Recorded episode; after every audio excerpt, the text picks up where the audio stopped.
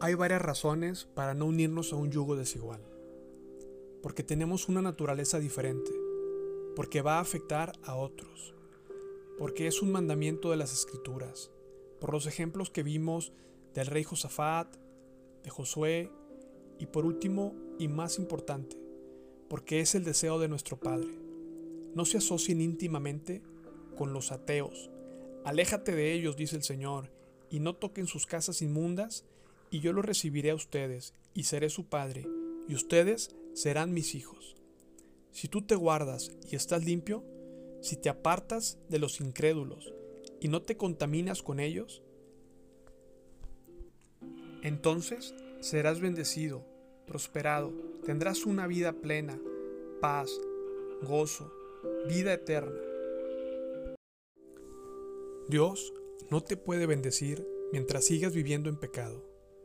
Debes de tomar hoy mismo la decisión de arrepentirte y cambiar tu vida. Aléjate de todo y de todos aquellos que te contaminan. Guárdate para el Señor. Deleítate en Él. Obedece su palabra. Sigue sus caminos y serás bendecido de manera significativa. Permítele a Dios ser el Padre que Él quiere ser. Ese Padre protector, proveedor y que te da seguridad. No se trata de restricciones o prohibiciones, más bien es ponernos el yugo del Señor para caminar con Él.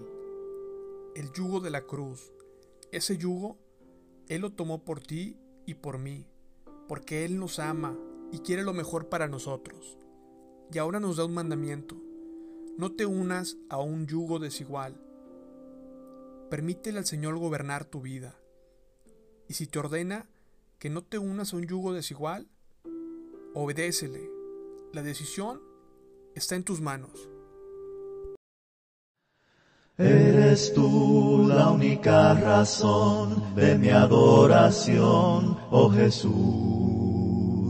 Eres tú la esperanza que anhelé tener, oh Jesús. Confía en ti, me has ayudado. Tu salvación me has regalado. Hoy hay gozo en mi corazón, con mi canto te alabaré, te alabaré,